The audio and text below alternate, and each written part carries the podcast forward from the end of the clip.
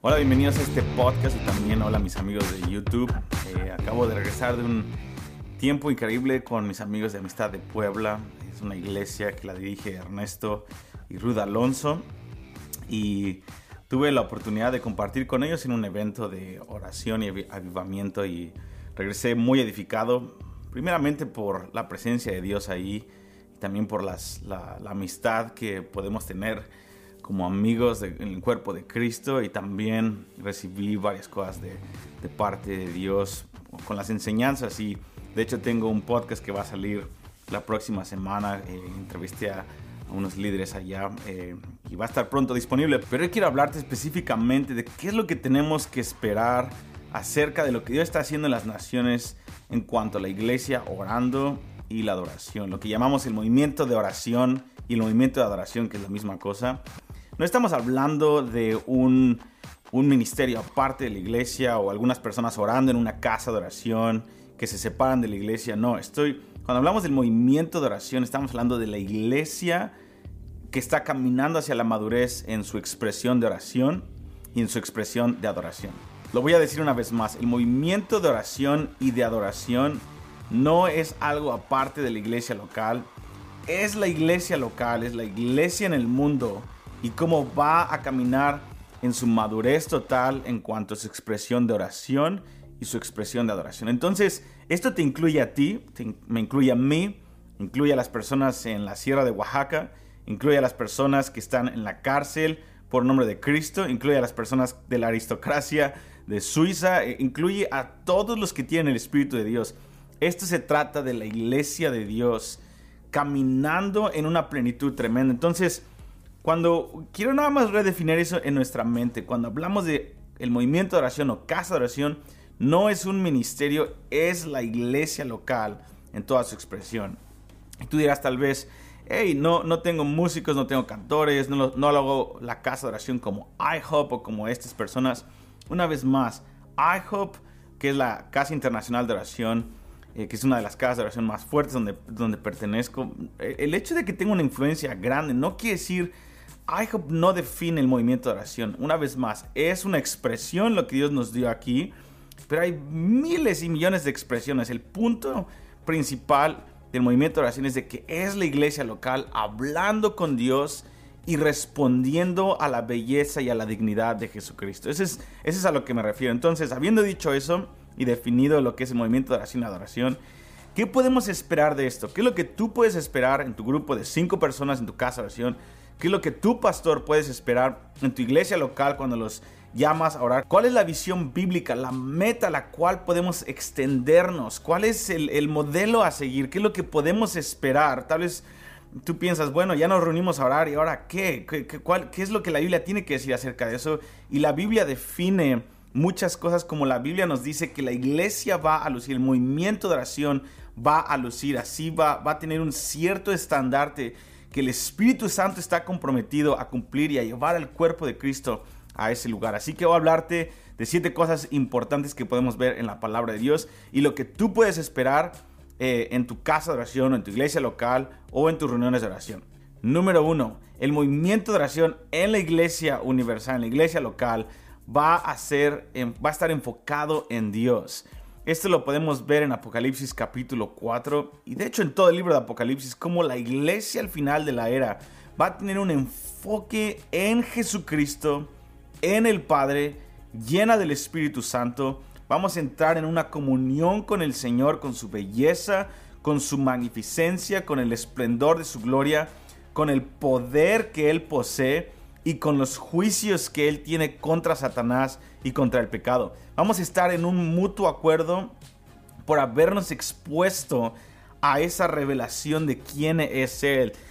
Va, a estar conectada con la realidad que está alrededor del trono de Dios, con el cielo, con la nube de testigos.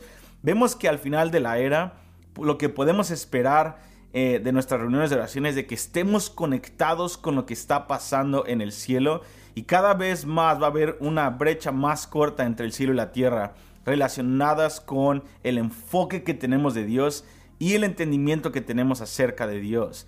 Y eso es glorioso, eso es glorioso. Así que, número uno, tú puedes esperar tu visión. Nuestra visión tiene que ser que nuestras reuniones de oración estén enfocadas en Dios, como en el cielo, en la tierra, hasta el punto en donde podamos tener ambientes en donde la, la iglesia local está viendo a Dios, estamos anonadados con la presencia de Dios. Esa tiene que ser nuestra meta número uno, sea la expresión en un estadio, sea la expresión en un cuarto atrás de la iglesia, sea una expresión en, tu ambiente de trabajo, cualquiera que sea, tenemos que esperar porque bíblicamente sabemos que la iglesia va a estar enfocada en Dios, en su expresión de oración y de adoración. Número dos, ¿qué podemos esperar de la oración y la adoración en la iglesia local? Que va a ser continuo. Cada vez más te vas a dar cuenta que hay más gracia en nuestras iglesias locales, en nuestras propias vidas. Hay un énfasis que no proviene de la carne ni de competencia, de tener más horas, prolongar las horas, prolongar el tiempo en la presencia de Dios. Y esto, una vez más, quiero animarte, pastor, amigo, líder, que si tú sientes este, este deseo de quisiera que hubiera más, quisiera doblar, quisiera duplicar mis tiempos de oración en mi iglesia local, esto no provino de tu carne, esto no es una idea tuya, ni buena ni mala. Esto es algo que viene de Dios, es un modelo que está profetizado en las escrituras. Si vamos a estar como en el cielo en la tierra, quiere decir que cada vez va a haber más necesidad de responder a la belleza de Dios, pero también debido a la crisis que hay y a la oscuridad y a la urgencia que hay de que hay tanta maldad y tanta gente en el valle de la decisión de dejar a Dios o seguir a Dios. Dios nos dijo en Lucas, Jesucristo dijo en Lucas 18, 7 y 8, nos dio una parábola del 1 al 8 eh, que eh, la iglesia iba a ser como esta viuda que no iba, iba a clamar sin desmayar. Entonces, no desmayes, no desmayes. Si tú tienes este deseo y ves que la gente no se anima, estás un poco estancado, sigue orando, sigue ayunando, invierte en esto. Esto está eh, en el corazón de Dios. Ahora, habiendo dicho eso, no todas las casas de oración o todas las reuniones de oración tienen que terminar en 24 horas al día, los 7 días de la semana. No, hay, Dios, eso depende de Dios, eso depende de, del número de gente que tiene, los recursos que tienes. Pero en, el, en el meollo del asunto es de que Dios quiere prolongar la oración. Y tal vez cuando juntes todas las casas de oración, todas las iglesias locales en una ciudad, tal vez sea día y noche. Pero no todos los lugares de la tierra tienen que ser día y noche. Eso depende de Dios y Dios da gracia y recursos a quien Dios quiere en la medida que Él quiere.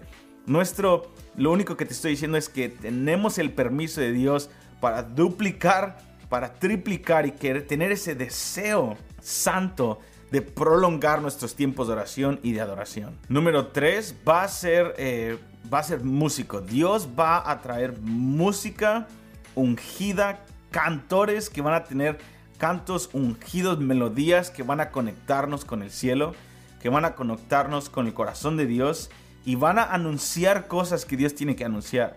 Vemos una y otra vez en la palabra de Dios que Dios va a soltar terror contra sus enemigos. Esto habla de potestades, demonios y principados en lugares celestiales a través de su iglesia. La isla vemos claramente, David pudo ver en Salmo 2, que en los últimos tiempos, cuando la maldad se multiplique y nuestra guerra contra principados no contra carne y sangre, sino contra principados y potestades, aumente. David pudo ver en Salmo 2 que el Señor iba a reírse desde los cielos, o sea que iba a estar en calma, pero que Él iba a infundir terror a sus enemigos al proclamar que Jesucristo, su Hijo, ya había sido escogido como el Rey de la tierra.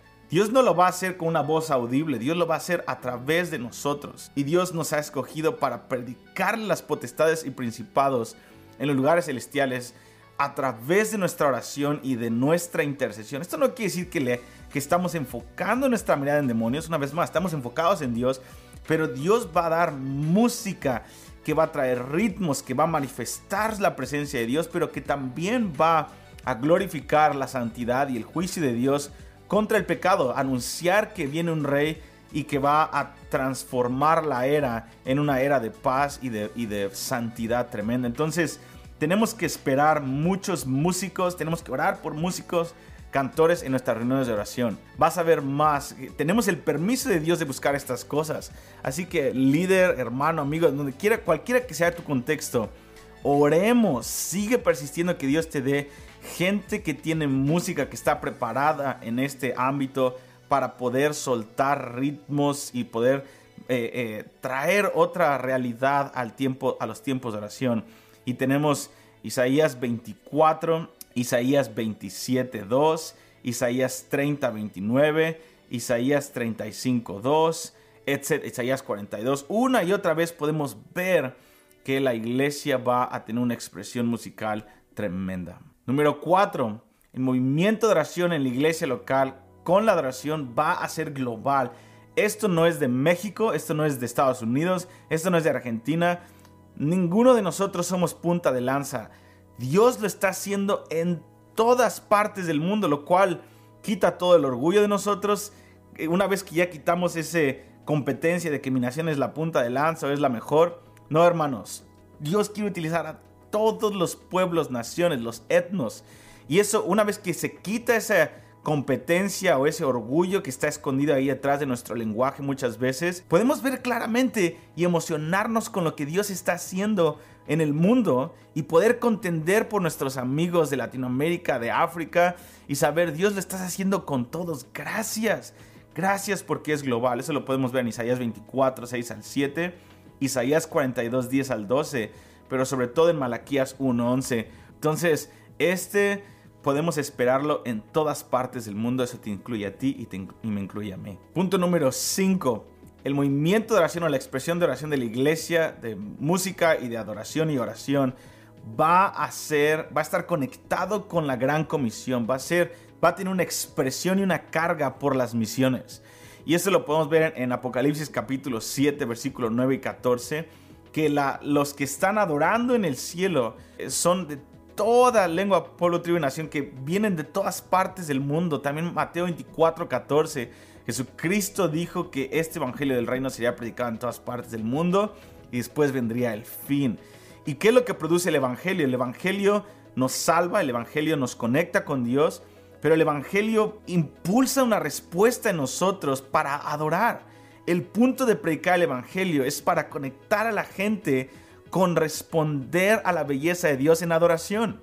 Entonces, el movimiento de oración, la iglesia que ora y adora, va a empezar a volcar. Me encanta, a mí me encanta pensar como bazucas espirituales cuando estamos orando. Una reunión de oración, cuando empezamos a interceder como iglesia, son como lanzar bazucazos en el cielo contra el enemigo. Y poco a poco vamos a empezar a volcar nuestra intercesión por el campo misionero, por la ventana 1040, por el mundo musulmán, por los judíos. En el corazón de la oración está una carga porque toda lengua, pueblo, tribu y nación reciban el testimonio del Evangelio para que ellos puedan responder también en adoración y lo hacemos porque Él es digno y porque lo amamos a Él. Número 6, también podemos esperar a que integre generaciones, generaciones de ancianos, generaciones de adultos y generaciones de jóvenes y de niños. Eso lo podemos ver en primera de Juan, cuando Juan nos habla de estas tres generaciones viniendo juntas al conocimiento de Dios, una unidad hermosa en vez de separar y segmentar generaciones. El movimiento de oración no es para los jóvenes. El movimiento de oración no es para ti, para mí, jóvenes. No es de que ahora nosotros oramos mejor que la generación pasada. Si tú estás en esa situación, necesitas arrepentirte porque es orgullo y estamos desconectados del corazón de Dios. Y muchas veces me he tenido que arrepentir porque el Señor me ha confrontado más cuando estaba más joven, en mi orgullo escondido con, ah, nosotros oramos mejor, nosotros cantamos mejor, nosotros tenemos más entendimiento. Y es mi hijo, no tienes nada sin la generación pasada y no tienes nada si no lo viertes en la generación futura. Benji, quiero unir tres generaciones en una. Y la oración y la, y la adoración es el vehículo perfecto para unificar en vez de dividir. Una casa de oración que divide la iglesia local no es la casa de oración. Una casa de oración que es la bíblica, la casa de Dios, es la que unifica dentro de la iglesia local tres generaciones pastores, con líderes, con niños, con ancianos, con congregantes, nos trae juntos en vez de crear un espíritu de elite que es terrible. Eso no es lo que queremos hacer y lo podemos ver en Malaquías 4, 5 al 6, que el Señor va a traer el espíritu de Elías para volver el corazón de los padres a los hijos y los hijos a los padres para romper con la maldición del pecado. Una casa de oración que es eh, multigeneracional. Es una casa de oración que trae bendición en vez de seguir propagando una maldición en nuestra tierra. Y número 7, esta es una de mis favoritas. Yo puedo ver en la palabra de Dios que a donde Dios nos está llevando a la iglesia en nuestro tiempo de oración y alabanza es relacionarnos como familia. Dios quiere traernos primeramente con la familia del cielo. Quiere juntarnos con el Padre, con el Hijo, con el Espíritu Santo. Es un movimiento de oración que está basado en una relación. No lo hacemos para llevar una meta, aunque las metas son importantes y las tenemos que perseguir, pero primeramente es porque lo amamos y queremos tener una relación con el Padre, el Hijo el Espíritu Santo. Y por lo tanto, si estamos en comunión con Él y estamos en la luz, entonces tenemos comunión unos con otros y la sangre de Cristo nos limpia. Entonces, el movimiento de oración tiene que crear relaciones, tiene que crear un ambiente de familia en vez de una vez más ser como separar familias, no tiene que unir familias. Y Dios está poniendo un énfasis tremendo en a veces parar nuestras reuniones de oración, parar muchos proyectos para sanar relaciones, porque Jesucristo fue bien claro en esto. Él dijo que nos pusiéramos a cuenta en el Sermón del Monte con nuestros hermanos. Él nos dijo en Mateo 18 que nos pusiéramos de acuerdo con nuestro enemigo, que nos pusiéramos de acuerdo con aquel que nos hirió o nosotros herimos para eh, restaurar la efectividad de nuestras oraciones. Dice, y todo lo que pidan unidos en mi nombre, yo lo haré. Y donde estén dos o tres reunidos en mi nombre, yo estaré en medio de ellos. Dios restaura presencia y Dios restaura efectividad en nuestra intercesión cuando restauramos relaciones unos a otros. Entonces espero que estas siete cosas te puedan dar un mapa. Seguramente hay 100 más cosas, pero quería darte siete que puedo ver en la palabra de Dios que son una brújula para mis tiempos de oración solos mis tiempos de oración con mi familia, aquí la familia Núñez, mis tiempos de oración en IHOP y también como maestro para cuando, hablamos de casas de oración o de la iglesia que ora o lo que sea. Podemos tener siete puntos en donde sabemos que son bíblicos y podemos apuntar nuestra visión de nuestras reuniones de oración a estos siete puntos. Y tú aumentale 100 más si quieres, pero solamente quería darte estos siete para tener una brújula bíblica de qué es lo que podemos esperar, hacia dónde Dios va a llevar a la iglesia antes de que Él regrese en cuanto a la expresión de oración y la expresión de adoración. Muchas gracias y estos podcasts te bendicen. Compártelos, suscríbete también en este canal de YouTube. Dios te bendiga y nos vemos la próxima semana.